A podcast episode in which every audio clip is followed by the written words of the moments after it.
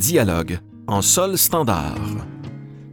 Une série de rencontres enregistrées dans le cadre du Festival en chanson de Petite-Vallée. Dans cette série, les chansonneurs de la destination Chanson Fleuve rencontrent des professionnels du milieu de la musique pour discuter de la chanson d'hier, d'aujourd'hui et de demain. Dans l'épisode d'aujourd'hui, les chansonneurs Alex Météor et Ariane Roy rencontrent Manuel Gass. Une conversation menée par Francis Faubert. Notre chaleur fait fondre nos masques. Notre chaleur fait fondre nos masques.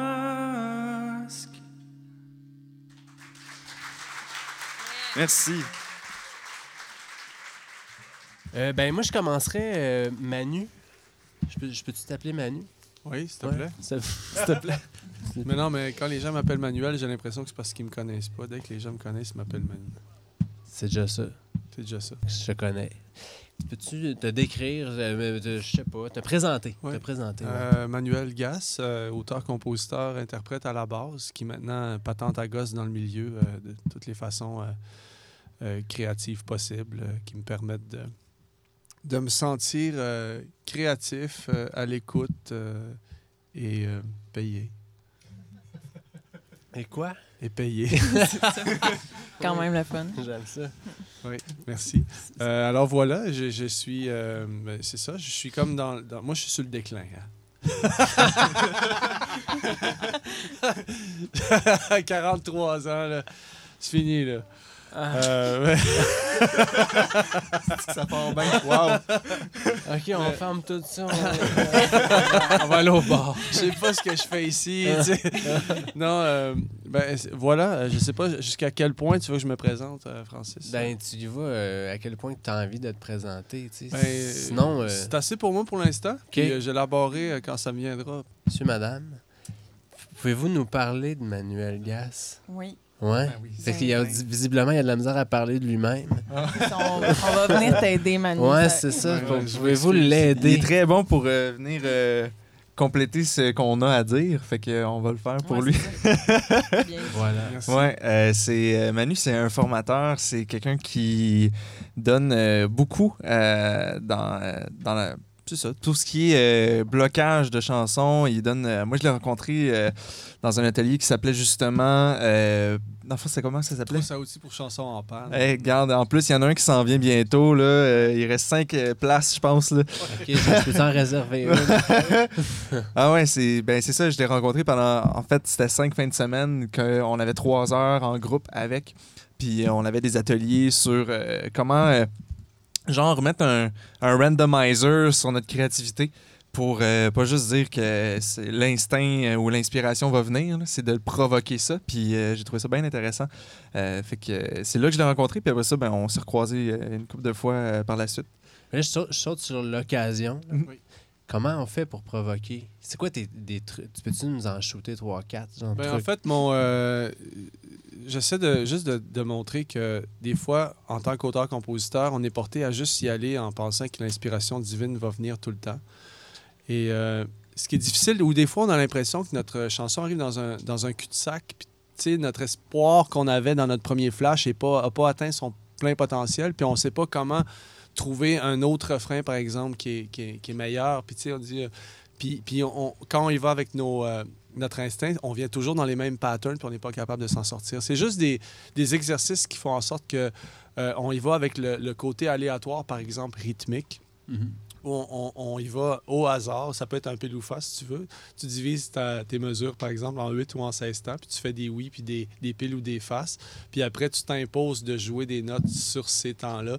Et rythmiquement, vu que c'est pas quelque chose qui est venu d'instinct, juste en disant tada, tada, parce qu'à chaque fois que tu, vas, tu jammes, tu fais tout le temps tada, tada, ou tada, tada, ou tada, tada. Tu tu viens tout le temps dans le même pattern, mais ça, juste par exemple, ça c'est un exemple, le rythme, juste le rythme imposé nous amène différentes mélodies et différentes choses qu'on n'aurait pas nécessairement trouvées d'instinct. Et moi, personnellement, quand je le fais, juste pour donner des exercices, Mhm. à chaque fois, tu, tu prends une run d'accord, tu te mets des, euh, aléatoirement un rythme, tu, tu le, tu le déchiffres, donc tu fais, mettons, totan, totan, totan, puis tout de suite, il vient une mélodie tu sais, qui- que j'aurais pas trouvée par moi-même d'instinct. Ça, c'est une nouvelle affaire. Fait que c'est- ça nous permet de sortir de nos patterns. C'est plein de trucs comme ça, finalement. Ça, c'est un exemple. Casser C'est drôle parce que, tu sais, le premier atelier justement qu'on a eu avec toi, Manu, là, c'est l'affaire qui m'a marqué dans ce que tu disais, c'est, ouais, des contraintes, ça facilite quand même beaucoup les choses. Alors qu'on pense que des contraintes, c'est comme, ah, ben là, on est comme piégé dans.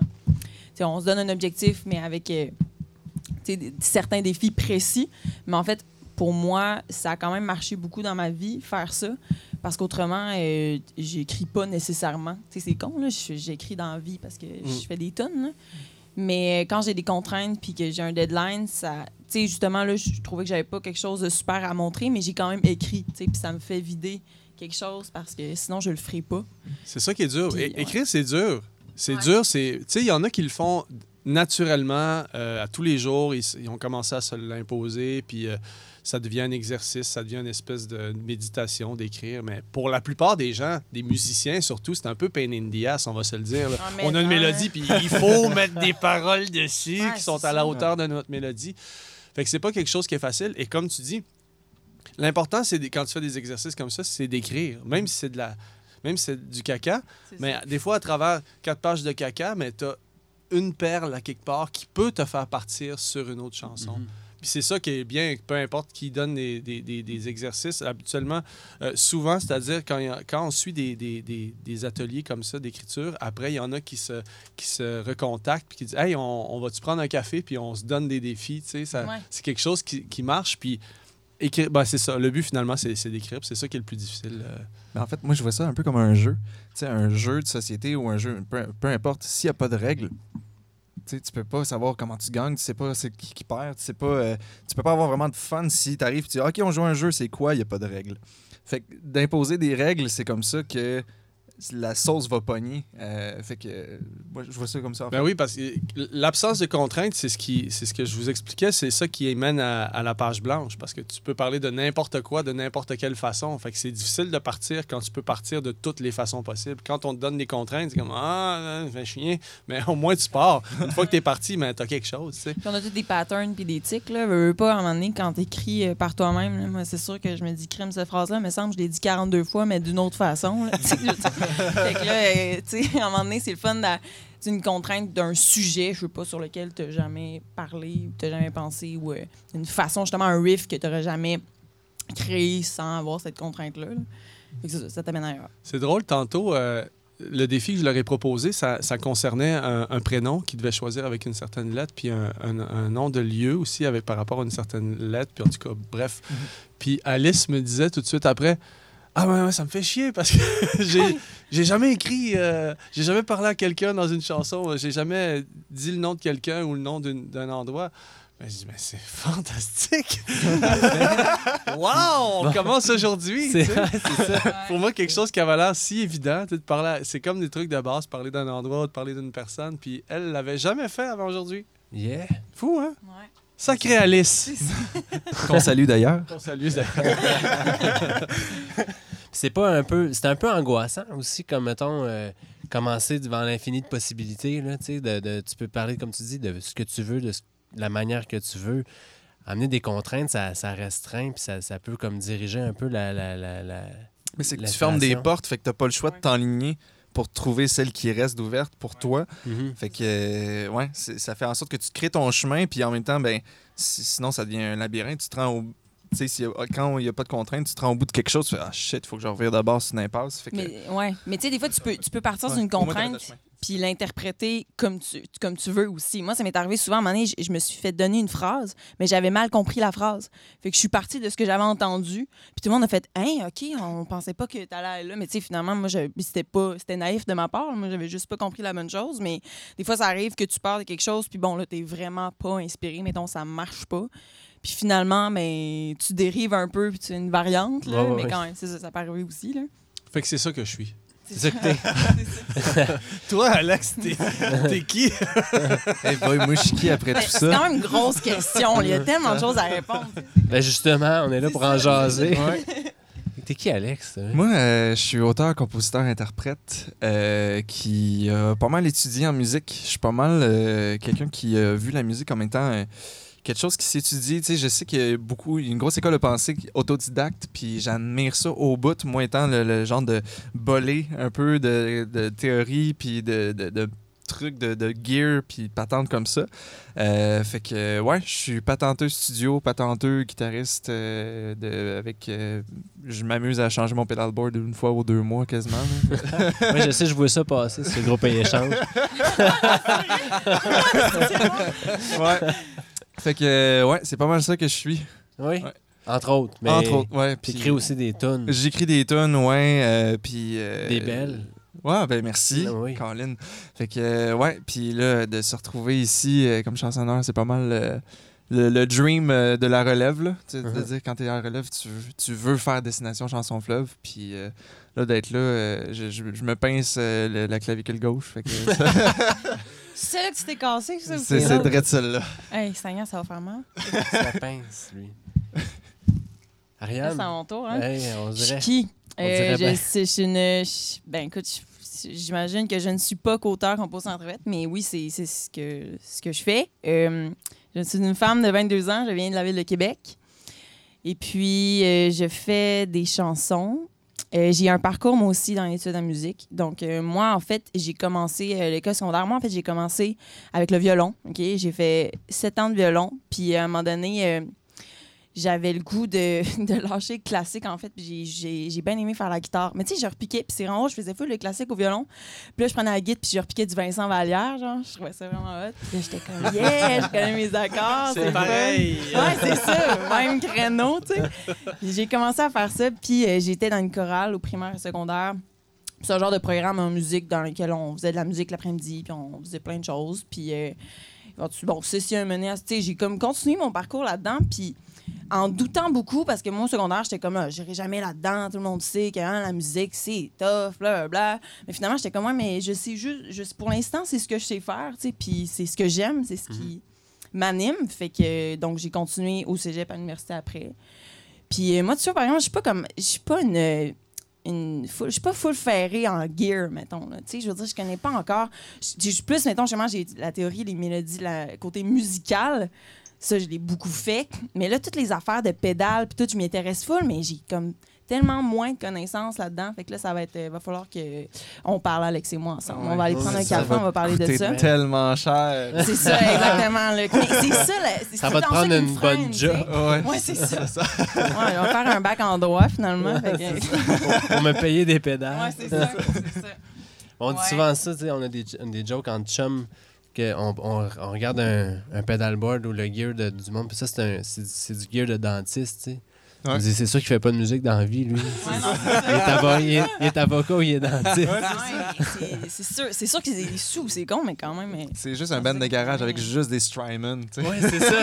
C'est ça, ils font pas de show, ils font pas de disques, ils ont un pedalboard que je peux pas, qu'il faudrait que, que je un pende ma char, maison. c'est Ouais, ça. euh, les, gars comme Alex qui tripent sur le gear, euh, ils ont comme une maladie avec les pédales. Ils en ont jamais, hein? Tu sais, t'arrives dans un magasin de musique, puis là, tu regardes les pédales, puis y en a-tu des pédales, puis sont-tu cute? hein? Ils ont des belles couleurs, puis des beaux dessins. Puis moi, j'ai décidé à un moment donné que, tu sais, j'avais des contrats, puis je me suis dit, ça suffit, là, de plugger deux, trois fils dans des pédales de merde, puis, euh, je me suis comme tout équipé de pédales. J'ai regardé à peu près 280 vidéos sur YouTube de comparaison ouais. pour être sûr d'acheter la meilleure shit. J'ai acheté trois pédales Strymon, les grosses. Puis j'ai comme mon pedalboard qui est trop gros. By the way. Mais je vais plus jamais racheter de pédales de ma vie. Tu sais, puis alors que j'ai des amis, justement, comme toi, comme, euh, comme une- une- ma blonde qui s'achète des souliers, puis que- qui repasse devant un, un magasin de souliers, puis qui arrête devant la vitrine. Oh, les souliers! Tu sais, quand tu les as achetés, tes souliers. Mais c'est la même affaire que les pédales, tu sais. Ah ouais. Je les ai achetés, mes Ouais, pédales. ouais. J'arrête Ouais, pas devant tous les calvaires de comptoir de pédales de chez Steve's pour regarder c'est quoi une nouvelle pédale. Je n'ai rien à battre. J'ai quelque chose pour moduler. J'ai quelque chose pour le dealer. J'ai un reverb, j'ai un bon drive, j'ai un volume. Man, tu peux tellement faire de choses avec ça. Puis surtout que souvent, les pédales comme Strymon, là, en tout cas dans mon cas, Je m'en sers pour Ouais, tu 3-4 vas- tonnes. Puis j'utilise à peu près le 0,4 de De ce tout ce qu'on peut faire avec ça, Ah tu sais. Puis euh, c'est ça. Bref, achetez des bonnes pédales une fois, puis gardez-les. Mais c'est ça, c'est pour ça que quand je vois des Pour toi, gros... le conseil! Ou distinction. sur Kijiji pour des aussi bonnes mais neuves.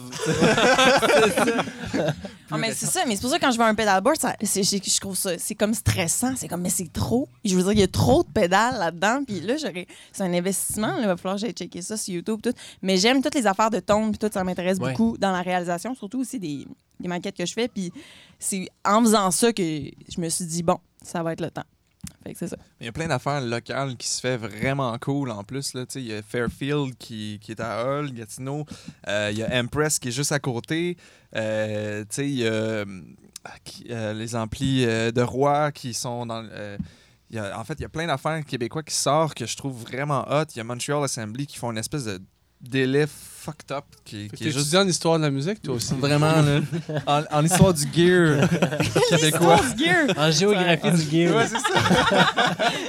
Tu sais, Il y a ça aussi qui, qui existe de, de dire qu'on fait du maudit bon gear aussi au Québec. Euh, Puis Bio. je- Bio. Ouais, sans gluten. Sans gluten. c'est ça l'important. Un bon reverb sans gluten. Vegan. Ben oui, mais aussi, il y a des pawn shops. Il y a ça, Kijiji. euh, tu sais. C'est là où on va retrouver les stocks qu'on s'est fait voler. c'est ça, ta. Non, mais moi, je suis très... Moi, je suis plus de l'école du shop. Tu sais, trois pédales que le monde m'ont donné avec des amplis au fond, Léon. Tu sais, c'est plus euh, ça. Puis le, réalisateur ici m'a donné un trainer il n'y a pas si longtemps à lampe qui, qui, qui pourrissait dans sa cave. Puis je m'en sers, puis il s'en- il en revenait pas que je m'en servais. Il était comme, Voyons, tu te sers de ça? Puis je dis, ouais, ça sonne. Tu sais, c'est ça, il y a plein de, de- de secrets aussi euh, cheap, là, mais tu sais, pas cheap, mais pas cheap, là. Mhm. Fait, euh, tu sais, comme des trainers, des marques euh, Ouais, ouais. qu'on le sait pas. Moi, c'est je vais c'est ça, c'est plus là qu'est ma recherche, tu sais. Dans le, le, le- le plexi de pauvre, le Marshall de pauvre, Ouais, le ouais. gear de pauvre, mais que finalement, ça sonne Ça bien. m'intéresse. Ben, Ouais. C'est comme euh, les, les Dan Electro, les Harmony qui reviennent Ouais. vraiment à mode. Mais là, les Harmony, par exemple, qui ont, Le- ouais, qui ont c'est ça, steppé up là, avec Dan Auerbach. Ouais. Mais c'est ça, tu sais, c'est techniquement à la base du gear de marde, mais dans, Ouais. tu sais, à un moment donné, t'as as un album qui se fait avec ça, puis tu fais comme, oh shit, ok, C'est ça. Mais c'est l'entretien souvent qui coûte Ouais. cher ou tu sais, de retrouver quand tu as des lampes qui pètent, tu pas capable de retrouver les lampes. Puis ça, c'est compliqué. Moi, je me suis, moi, je suis allé vraiment à safe plate. là. J'ai tout mis. C'est comme j'avais mis du vinyle sur ma maison. Là, tu sais. J'ai acheté des pédales que. On parle de pédales. c'est un podcast, c'est pédales. Yes! Ça, Non, mais- ça chire un peu, mais. on- C'est parce que aussi il y a la mentalité, en tout cas, je sais pas, tu sais, quand, quand j'étais plus jeune, je m'a- je m'achetais tout le temps le gear minimum, que c'était pas pire, puis tu te rends compte qu'à un moment donné, tu t'en rachètes tout le temps d'autres deux ans plus tard parce que c'est de la menthe que t'as acheté. T'as ton PV bandit. oui, j'ai commencé avec un bravo, puis mon chumé avait un bandit, effectivement. Mais je, me suis, je, je me suis juste dit, regarde, pour, pour l'environnement, moi je suis très environnement. je, je vais m'acheter juste les bonnes pédales qui marchent, puis j'en rachèterai plus du tout après. T'en rachèteras pas qui marche pas. Non, C'est pas d'affaires que. Non, exactement. Exact. Fait que c'est tout ce que j'avais à dire là-dessus. On passe à la pause. Hey, C'est drôle, c'est moi qui ai passé le sujet, puis après ça, c'est comme. On parle de C'est gear. comme moi, je viens de dire, je connais rien. Dans, dans le fond, c'est vrai. C'est beau, ça. Entrevue ever où je parle de gear, essayé d'en profiter. là. J'aime assez ça le gear. Je m'excuse. Non, j'aime pas ça. J'ai ça le gear, moi. Pas la fin du monde. Et c'est pas la fin du monde. Tu te faufiles dans la lueur de décembre. Avais-tu peur que je prenne froid? Tu déambules dans ma tête, dans mon ventre. Les hivers reviendront-ils sans toi? Mais c'est pas la fin du monde. Et c'est pas la fin du monde. Et c'est pas la fin du monde. Et c'est pas la fin du monde. Euh, Il y a des profs, des formateurs qui ont changé vos vies. Hey, mais hein. J'en ai plein. Euh, ben, j'ai des formateurs, euh, mettons, à, À part- l'école. À vraiment part du Manu cégep. Gas. Ouais, ouais, moi, c'est- moi ça compte Il, pas. il est là, fait que, euh, on va nommer ceux qui sont pas là. Euh, On a mis ceux qui sont morts.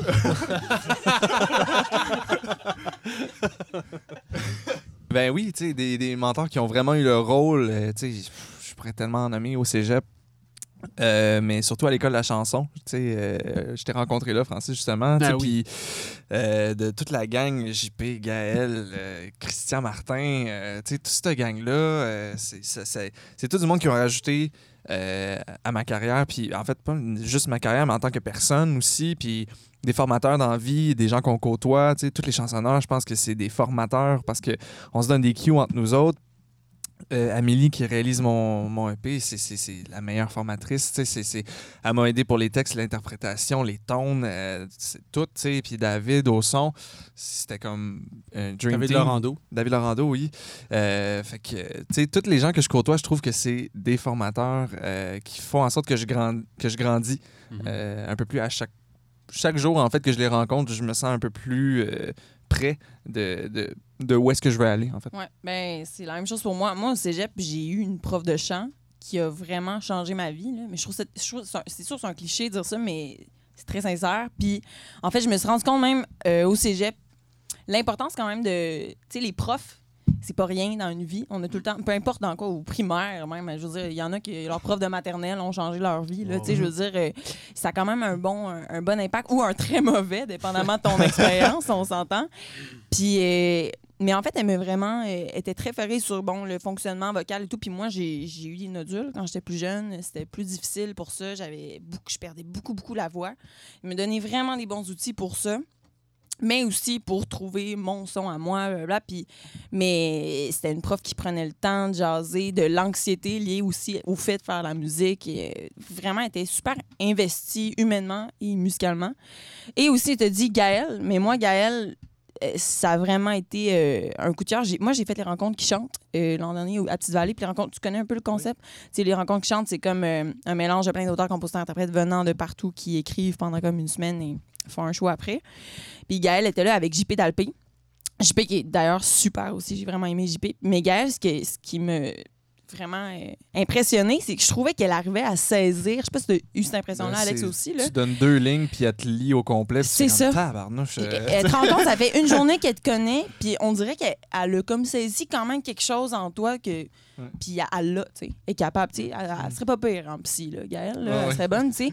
Puis à un moment donné, elle a lu un de mes textes, puis je parle, c'était un texte que je parlais beaucoup au-dessus, c'était comme ça parlait de deux personnes. Puis là, elle dit, dans ce texte-là, ça parle bien plus de toi, tu sais. Puis elle dit, toi, nan, nan. Puis là, elle commence à me décrire. Elle dit, ouais, il me semble que je vois telle affaire. Puis ça me comme, hein, je, suis pas habituée. Je trouvais que c'était comme quasiment intrusif, là, tu sais. J'étais comme, mais voyons donc, OK. Puis, puis finalement, j'ai fait la chanson. Puis je trouve que c'est la tune la plus juste que j'ai écrite parce que je la sentais. Puis j'avais vraiment l'impression que ça venait de moi. Puis elle m'avait donné vraiment une bonne piste, en fait, pour euh, faire ça. Fait que moi, ça, ben, en tout cas, Gaël, vraiment. Puis, mais JP, c'est la même chose. C'est juste que là, dans ce contexte-là, c'était Gaël que. qui, qui, ouais, que qui, ça, qui- mais, qui a lu ton mais texte JP pour ça. est extraordinaire aussi. Ouais, ouais. Toi, Manu, y a-tu des formateurs ou des, des, des, des, des, des Ben, étudiants, des, Ben, moi, des- je- des- non, mais moi, je formatés? Euh, il y a, il y a- je me semble que c'est Bernard Brunet, son nom. Vivant? mon premier, mon pro- oui, je pense que oui. Mon premier prof de philo au cégep. OK. La philo, c'était vraiment une, une, euh, une matière que moi, quand je suis arrivé, j'ai étudié en sciences pures. J'adorais les sciences. J'a- J'adore encore les sciences. Je suis full scientifique dans la vie. Mais j'ai vraiment poché parce que je m'étais, j'avais jamais, j'ai jamais travaillé de ma vie euh, à l'école. Mais bref, la seule matière qui m'a branché quand je suis arrivé en, en sciences pures, c'est les cours de philo. Puis quand je parlais de philosophie avec mes, euh, mes amis, tout le monde détestait ça. Puis je trouvais ça weird qu'ils détestaient ça, tu sais. Puis moi, en tout cas, mon premier prof de philo, c'était Bernard. Il me semble que c'est Bernard Brunet, son nom. Puis ça a complètement changé ma vie. C'est pas une joke, là, tu sais, quand on parle du Y, là. Ouais, ouais, ouais. Quand je suis arrivé un peu euh, à 17 ans, I guess, quand je suis parti d'Havre-Saint-Pierre, je suis arrivé à Québec avec mon meilleur ami en appartement, euh, libre, tu sais, pas de parents, tout ça. euh, puis je, me, je me crissais un peu du cégep, mais quand, quand je suis arrivé dans mes cours de philosophie, puis j'ai commencé à lire de la philosophie, ça m'a complètement illuminé. Complètement. J'ai lâché le, j'ai lâché le, le- cégep après ma première année. Euh, J'y suis revenu plus tard, mais j'ai dit à mes parents euh, que je voulais partir voyager. Puis euh, je suis parti six mois en Europe l'année d'après, sur le pouce. Puis, il faut se remettre en contexte. Pour les jeunes, des fois, de, la- de la- de cette génération-ci ne le comprennent pas, mais on n'avait pas d'Internet. Mhm. Fait que quand tu étais sur une route secondaire euh, en Espagne, dans le nord de l'Espagne, en train de faire du pouce, tu étais vraiment tout seul. Pas de GPS. Puis tu n'avais aucune nouvelle de personne Ouais. pendant six mois, sauf ma mère que j'appelais tous les dimanches soirs. Mais bref, je suis parti en Europe, puis j'ai lu de la des livres de philosophie pendant six mois. Puis ça a complètement changé ma vie. Quand je suis revenu, je n'étais plus le même être humain, du tout, du tout, du tout. Puis, puis mon prof, qui était Bernard Brunet, il avait une espèce de, de, de passion pour la philosophie, puis pour Socrate, puis Platon. Je me souviens, c'est les premiers qu'on a vus, évidemment. Puis ça m'a tout de suite saisi, puis je suis rentré dans cet univers-là à 100% Puis, on parle de musique, là, mais humainement, moi, c'est ce qui m'a le, ce qui m'a le plus transformé dans ma vie. Après, je suis redevenu... euh, je suis redevenu normal. mais j'ai comme une espèce de deux ans d'illumination. J'étais complètement sur un high de, la qui- vie. J'étais connecté sur quelque chose de plus grand. Ouais, mais c'est ça que je voulais savoir. C'est quoi de la, de la philosophie particulièrement qui te. C'est comme globalement Ben, c'est euh, que- le concept de philo. c'est- qu'à cet âge-là, à 17 ans, tu sais, moi, j'ai eu une, une adolescence vraiment easy. Là, j'ai, euh, à part, ma crise d'adolescence, c'était que je me levais le matin et je disais pas bonjour à mes parents, j'avais pas pris ma douche. tu sais. je prenais des douches toujours un peu trop longues. Mais j'avais vraiment. On laisse ça planer. Mais j'ai vraiment pas eu de, de- de crise d'adolescence. J'ai eu une enfance merveilleuse. euh, puis j'avais l'impression que le monde était beau, puis tout le monde était fin, puis il n'y avait pas de problème à Saint-Pierre. Puis j'avais une vision un peu naïve. Puis je sais pas, c'est qu'à 17-18 ans, on est extrêmement malléable. C'est là souvent qu'on rencontre des choses qui nous marquent. Puis ben, moi, c'est- c'est c'est- c'est juste que je sais pas, de, le, je sais pas, c'est arrivé un timing dans ma vie où de lire les, les Descartes, puis les Rousseau, puis les Nietzsche, puis tout ça, ça ça m'a complètement mis sur un high de Wow! La vie, c'est tellement plus grand que le Havre Saint-Pierre, tu sais. ouais. Mais c'est Mais que tu arrives à une, une période où c'est que tu te poses des questions. Puis Beaucoup là, sur la que, société, puis... euh, puis tu vois que euh, ce monde-là, là, des centaines et des milliers d'années, se posait les mêmes questions Exactement. que toi. Tu fais comme, hey. Crime, euh, je Exactement. suis pas tout seul. Je suis vraiment embarqué là-dedans. Ouais. Pourquoi je suis ici? Pourquoi je suis moi? qui tu sais, Est-ce que Dieu existe? où est Toutes donc ces choses-là. Mais où est donc Carniard? je suis vraiment sauté à pieds joints là-dedans dans ma vie. C'est comme... Puis c'est puis c'est là que j'ai comme... Ça m'a aidé à relativiser beaucoup de choses dans la vie. Puis je suis devenu comme hyper positif, hyper aimant, hyper respectueux. de J'avais jamais... C'est con, là. Pendant deux ans, j'avais aucun sentiment négatif. Jamais. Comme tout ce qui Ah, arrivait, c'est comme... Ben, c'est ça. Puis, euh, yes, vive la vie. Mm. Il m'arrive quelque chose. Waouh, il m'arrive quelque chose. Mm. Hey, c'est cool, je viens de vivre quelque chose. Vive la vie. C'était vraiment ça, puis c'était pas fake. Là. Mais bref, moi, c'est ça. C'est c'est con. Tu sais, tu t'as posé la question, je me disais, Ouais. mon Dieu, quel professeur. Puis j'ai pensé, mais c'est vraiment ça qui a changé. euh, Ça a changé beaucoup ma vie. La philosophie au cégep. C'est drôle parce que je me, je me suis quand même reconnue là-dedans, moi, quand je suis arrivée au cégep, puis j'avais la philo. euh, j'ai pogné un deux minutes, mais c'est parce que surtout, j'avais. Ben, vous connaissez Sol Zanetti? là? Bon, mais lui, il était prof de philo avant d'être député. Là. Bon, qu'on qu'on l'aime qu'on l'aime pas, là, mais je veux dire, comme prof de philo, il était, il était excellent. Puis je me souviens, j'étais avec Lou, Lou Adriane, on était ensemble au. La connaissez. Lou Adriane Cassidy, puis on était ensemble au cégep, puis. Des fois, les deux, on partait du cours en braillant. On était comme, Voyons, le monde va donc bien mal. C'est là, genre, moi, il était super théâtral, tu sais. Puis des fois, il arrivait avec des genres de phrases choc de comme, est-ce que vous comprenez que telle affaire, nan, nan, nan. Puis c'était comme, ouais. Moi, tout, ça Mais- me, mais ça me c'est brassé, fou. moi, en fait. C'est fou comment des matières, justement, comme la philosophie, euh, tu sais, ça dépend tellement du prof. C'est- C'est c'est- c'est ça vers quoi je voulais aller dans mon, dans mon Mm. discours, c'est que moi, je suis arrivé, puis le gars, il m'a passionné tout de suite. Ouais. Mais tous mes amis disaient Ah, c'est que c'est plate la philo. Mais je comprenais quand on parlait du cours que le prof était vraiment plate. Puis tellement plate qu'ils se sont fermés à ça, puis on fait comme Ah, moi, j'ai ça, je, me- je fais acte de présence. Mais ça. moi, j'ai eu un prof qui, à ce moment-là de ma vie, m'a accroché à Ben ça. oui. Puis Ouais. C'est fou comment, comme tu dis, de la maternelle ou au cégep, à l'université, comment un prof qui est passionné de son affaire peut tellement avoir une incidence sur ta vie. C'est fou. C'est ça. Ça doit inspirer la manière que tu fais tes formations et tout, j'imagine. Ça, ça Ben, veut, veut pas. à quelque part, je, je veux dire, en comprenant ça, quand je, quand, veux, veux pas, j'essaie de. Je te dirais, c'est pas aussi important, peut-être, ce que je fais que, que la philosophie, mais euh, ce que je comprends, c'est que j'essaie de. J'essaie d'être connecté au monde à qui je parle. Mais tu peux des avoir un aussi gros impact, par contre. Ah, oui, Ouais. oui, peut-être, mais c'est moins. ouais, euh, c'est d'apporter la touche qui va débloquer une tune qui va finalement toucher quelqu'un au final. Oui, mais en tant que formateur, tu sais, quand je sais pas euh, qui a déjà parmi vous donné une formation quelconque, mais c'est un apprentissage. Puis Ouais. tu te rends compte des fois que tu as bien beau de préparer des lignes puis tout ça. Plus, plus tu, tu parles aux gens pour vrai, comme quand tu fais un show, comme quand tu fais. Écoute, je fais, moi, je suis metteur en scène dans la vie, je fais mise en scène de tous les exposés oraux de mes enfants. Non. Puis c'est l'affaire que j'essaie de leur inculquer. Bonjour. Aujourd'hui, je vais vous parler du chat. Le chat est un animal qui a quatre pattes. Là, je dis arrête, écoute, c'est tes amis, là. Parle-leur. Tu sais, tu viens d'apprendre quelque chose. Parle-leur de ce que tu viens d'apprendre. Puis ça, c'est dur. Puis autant sur scène, I guess, si t'es humoriste, si tu fais de la chanson en chantant, si t'es formateur, si t'es professeur, faut juste que tu parles pour vrai au monde. Ouais. Puis quand tu essaies d'être un robot puis, puis de dicter des choses que tu as apprises, ça marche pas. Il faut juste comme faut juste être connecté Ben oui. sur le Ouais. monde. Puis toi, tu t'en rends compte assez vite quand tu parles puis tu, tu connectes pas, tu vois que le monde commence à... c'est la même chose. euh, je- c'est parce qu'on le sent, tu sais, je veux dire. Ah, ben tu- oui, absolument. quand t'es un kid puis tu fais hein. du théâtre pour enfants, c'est le meilleur public pour ça. tu c'est pas extrêmement bon, les flots. euh, Ils partent, ils partent dans leur bulle. Ça pardonne pas les flots? Non, ça pardonne pas du ça, Ah, zéro. ouais. Il n'y a aucune Ah politesse. non, ça embarque ou ben non, fuck you. ça se met à courir autour de toi. Éléonore, tu me prends tous mes repères. Je n'arrive plus à rester fort. Je m'oublie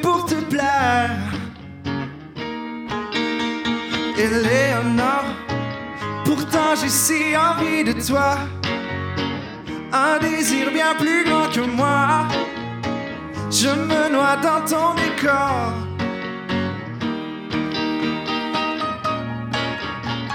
Euh, vous, êtes, tous- vous êtes tous des artistes solo, mais vous êtes aussi des accompagnateurs. C'est important pour vous autres. Tellement. Une fois mille, ouais. Ah ouais, c'est- c'est. Ça, ça garde ça rafraîchissant, puis ça fait en sorte qu'on peut faire de la musique sans nécessairement être tout le temps centré sur nous-mêmes. C'est.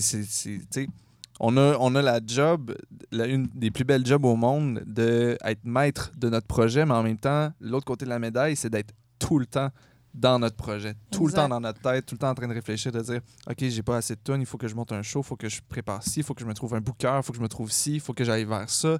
Fait on est tout le temps en train de penser à nous, puis là, d'avoir la chance d'accompagner d'autres personnes, de un, qui vivent la même chose que nous, fait que c'est fun d'échanger, puis de deux, de pouvoir dire comme Hey, ce soir, je fais juste de la musique. Ça, c'est le fun. Ah ouais. J'adore. ouais, j'adore accompagner quelqu'un. Moi, je trouve ça tellement satisfaisant là, Mhm. d'être comme. euh, mais c'est c'est comme tu viens de dire, en fait. Tu es au service de la musique, vraiment. Ben, je veux dire, on est tout le temps au service de la musique, mais là, c'est comme. Tu pas le poids de. Bon, là, faut que je sois front, faut que je sois bonne, faut que je sois intéressante, faut que. euh, là, Faut que là, je parle fais- au monde pour vrai. C'est ça, faut que je parle au monde, exact. Non, c'est ça, faut que je sois drôle, faut que je sois spontanée, nanana. Tu sais, c'est comme. euh, ah, ça fait tellement du bien. Puis c'est le fun de se mettre au service aussi de quelqu'un d'autre Mhm. pour son art à lui. Puis. Absolument. Moi, C'est c'est- vraiment moi, je suis d'accord avec toi. C'était une délivrance quand. Quand euh, je, je fais ça, par- je fais ça beaucoup maintenant, puis vraiment par accident, parce qu'à l'époque où j'ai commencé, j'étais plus dans mon projet solo. Puis euh, il y a Antoine Graton qui m'a appelé un jour, qui m'a dit Hey, j'ai besoin d'un ça pour trois, trois gigs avec Ellie Sapi, qui commençait sa tournée. Puis j'ai tourné pendant huit ans avec elle. Ah, Mais ouais, ouais, absolument.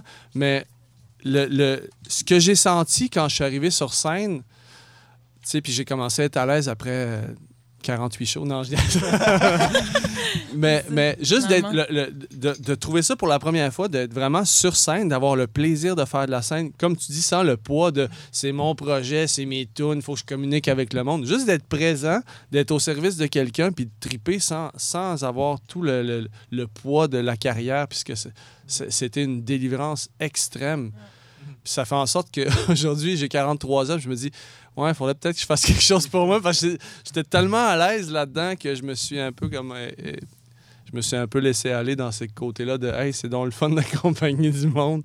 Mais effectivement, c'est bon que tu le soulignes. C'est fantastique faire de la scène sans être front. Mm. Ouais. C'est vraiment. C'est très fun. formateur aussi. Moi, je trouve que ça m'a beaucoup appris. sur- pour toi, Tellement Alex de monde aussi. qui ont fait ça. Tu sais, Philippe B il était guitariste Ouais. pour Pierre Mhm. Lafayette, euh, Félix Mhm. Diot, la même Mhm. affaire. Euh, il y, a- il y a plein de musiciens qui ont, qui ont fait, qui ont commencé de même, puis qui après ça, ben, tu te dis, OK, c'est cool, j'ai- je me suis nourri aussi euh, de quelqu'un qui est vraiment hot. Puis après ça, moi, c'est quelque chose que j'aimerais faire à un moment donné, qu'il y ait quelqu'un qui, est- qui est quand même bien occupé, puis que j'embarque là-dessus. Puis là, j'apprends sur le tas en, en observant. Puis après ça, je suis comme, Ouais. OK, cool, je vais prendre ce que j'aime de tout ça, puis je vais l'appli- je vais l'appliquer à moi après. Il y, a, il y a ça aussi qui est vraiment le fun. Puis, euh, tu sais, je travaille avec Tibas ici au festival. Tibas, qui est un des musiciens que je respecte le plus au monde. C'est un, un gars extraordinaire, tellement talentueux. Puis, euh, ça m'a surpris qu'il me demande de jouer avec lui parce que moi, je suis autodidacte, puis moi, je, je lis pas des charts puis tout ça. Mais ce qui, ce, qui- me touche beaucoup, c'est que j'ai demandé, tu sais, quasiment, qu'est-ce que je fais ici avec toi, qui est tellement hot? Mais il me dit que ma sensibilité de musicien en tant que parce que je suis auteur-compositeur est différente d'un musicien qui est juste musicien. Puis il dit quand on accompagne du monde, je le sens, puis ta qualité de ta, ton- ta conscience de songwriter sort dans la façon que tu joues, puis, puis que tu es là, puis qu'on respire ensemble, puis qu'on a les mêmes. euh, puis, ça m'a vraiment touché. J'avais jamais catché que c'était une- que, que, que, que ça. Mais t'as une oreille d'arrangeur.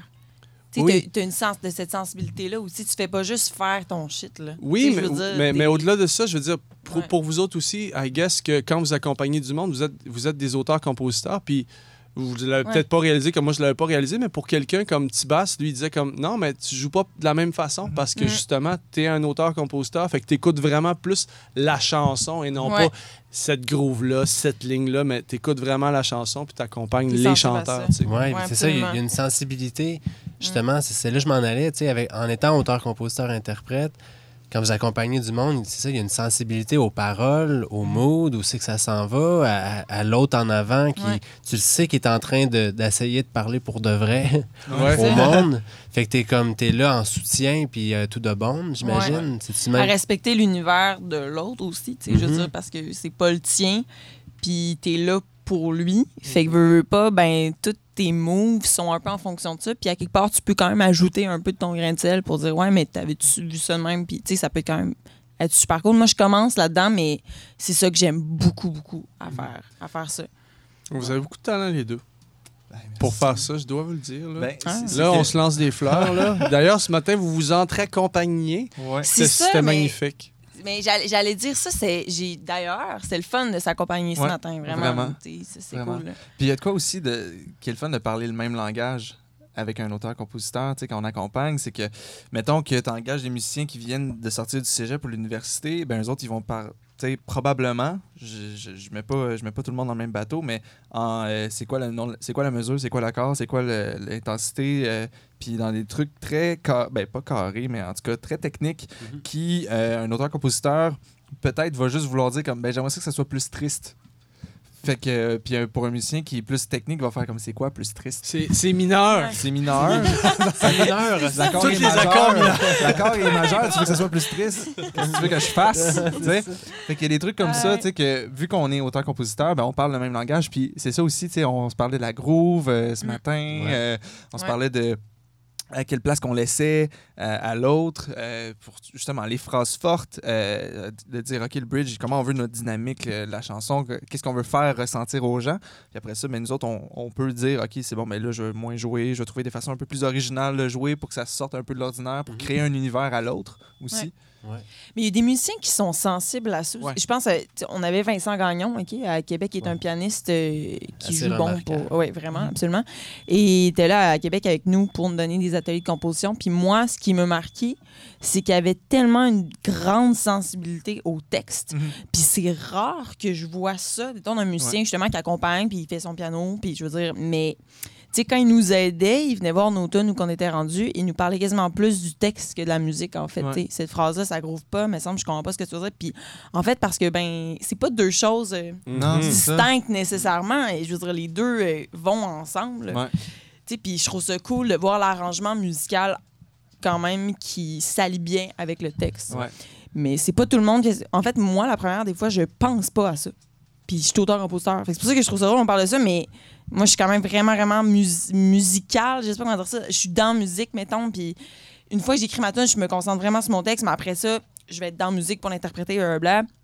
Fait que dans les arrangements, je pense moi à ça, puis j'ai trouvé ça vraiment fun d'avoir ce point de vue-là par Ouais. rapport aux paroles d'une tune. Pareil pour les réalisateurs. C'est un Ouais. réalisateur pour ton album puis il te parle jamais de tes textes, c'est louche. C'est Ouais. louche. Ouais, Un ça. réalisateur, il faut qu'il te parle de ce que tu dis, puis Ben oui. ta phrase, elle arrive où, puis elle dit quoi, puis elle sonne comment, tu sais. Mais il y en Ah. a qui le font pas.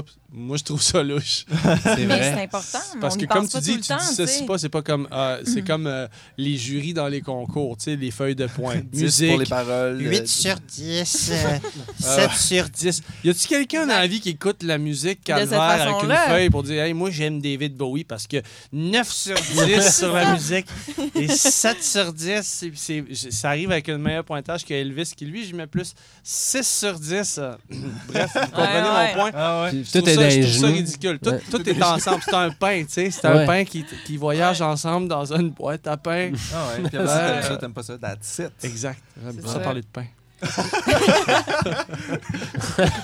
Plugger le pain dans. J'essaie tout le temps de plugger le pain. Avec toi, avec elle, avec toi, elle ne peut plus s'éterniser.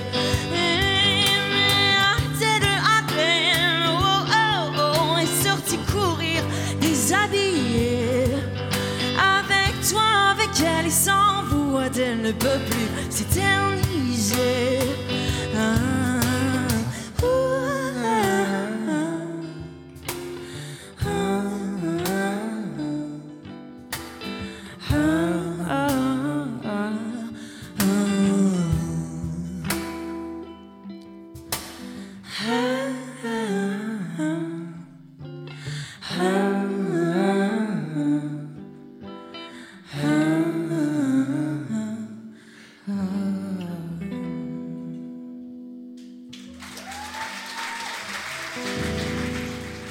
L'industrie, c'est ça, ça nous amène finalement jury, concours, industrie. Mhm. Vous voyez ça comment, vous autres, l'industrie? C'est une grosse question. Ouais. Ouais.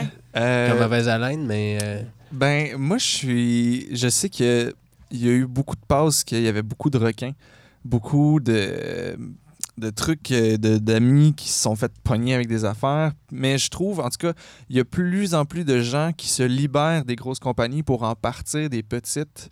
Des gens d'expérience qui veulent repartir à zéro quasiment pour rebuilder des affaires. Puis ça, je trouve ça le fun. Il y a vraiment des trucs cool qui arrivent. Euh, je pense que c'est Maison Faux. Euh, c'est Maison Faux. Euh, L'agence à Catherine Simard? Oui, Maison Fauve. Euh, puis, tu sais, Projet Carousel, il y a plein de trucs qui se passent comme ça, de gens qui partent de grosses compagnies, puis qui rééchelonnent, puis qui après ça, ben, eux autres, euh, ils vont ramasser des, des artistes plus connus, mais en même temps aussi la relève parce qu'ils se buildent en même temps. Fait que je trouve, je trouve qu'il y a comme un truc qui se passe, que tout le monde aussi est au courant entre les artistes. Je- un- en tout cas, en- de- des conversations que j'ai en- entre du monde, on est un peu plus ouvert à se dire c'est quoi qu'on gagne, euh, c'est par où les, les meilleures façons, euh, puis de se conseiller entre nous autres aussi, de dire comme ah, va pas là. Ça, je trouve que c'est un peu moins tabou.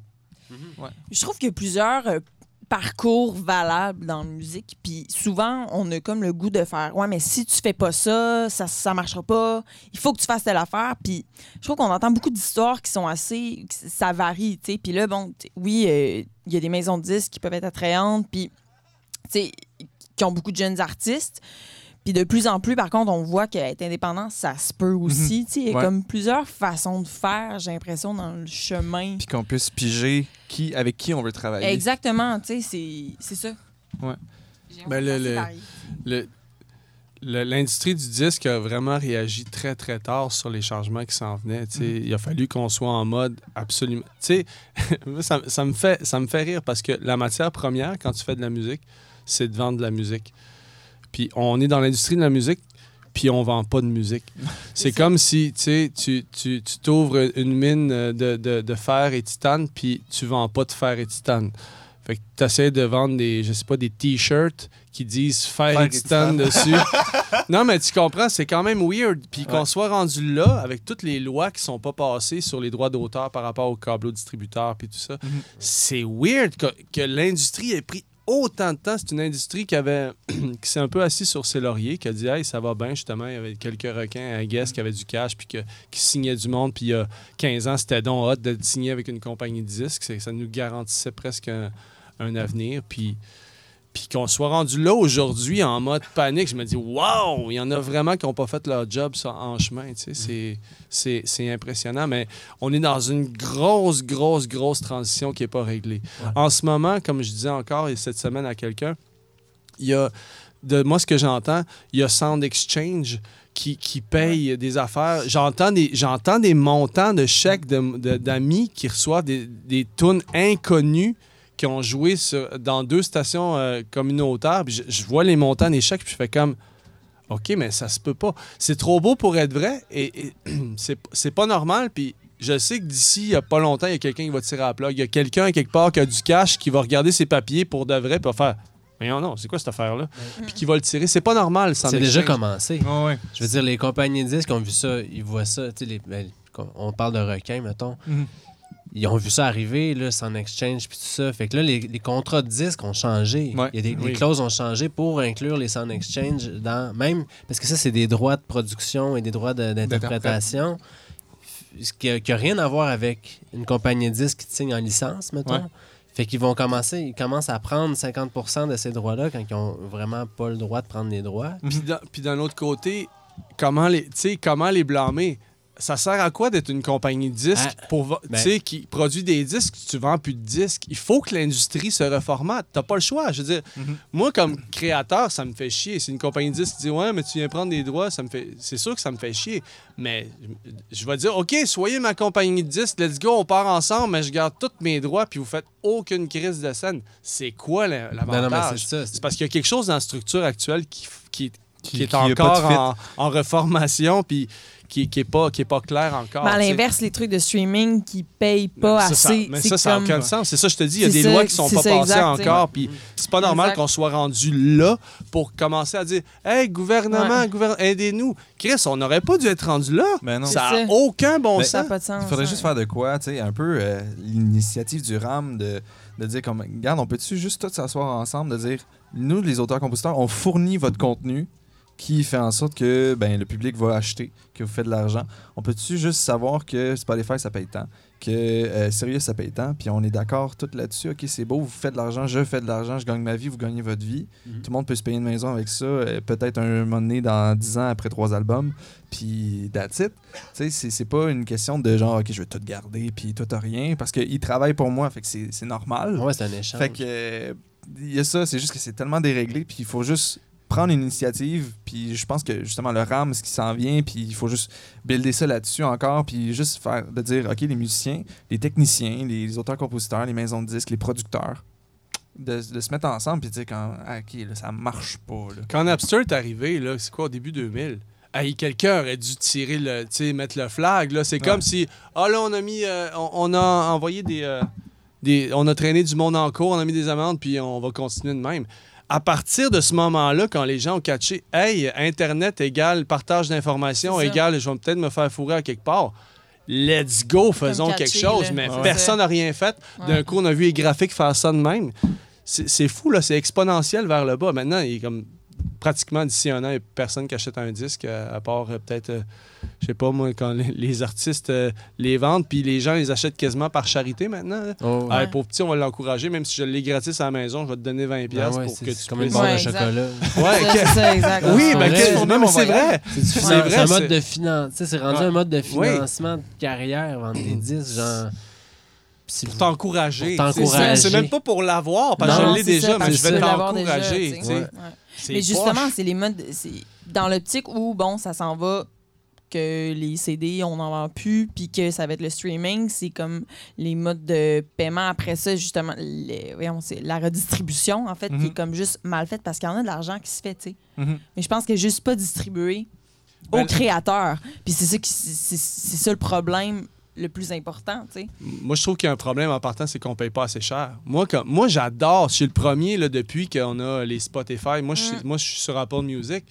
Man, j'ai jamais écouté Mais autant de ça! musique. C'est débile. que c'est le Sauf fun! que, exact. mais moi, mon forfait à 35 par mois, je vais le payer. Ouais, exact. Tu sais, comme comme là- 10 ouais. piastres par mois pour tout ce que j'écoute, ça n'a aucun... C'est deux cafés Starbucks, là. Ouais. Ça n'a aucun bon sens. Puis pour vrai, pour en ayant justement habitué les gens à avoir autant accès illimité à toute la musique, je pense que sérieux, si on augmente le prix, Si ça vient à 35$ piastres par mois, ben les gens, ils vont l'acheter. Parce qu'à quelque part, ben, on est habitué à ça. c'est- ben, tu exactement. Mais c'est parce que on comprend disque à quel point c'est hot d'avoir la musique illimitée. Là. Ah Tu sais, je veux dire, c'est- incroyable. Moi, je peux écouter ce que je veux quand je veux.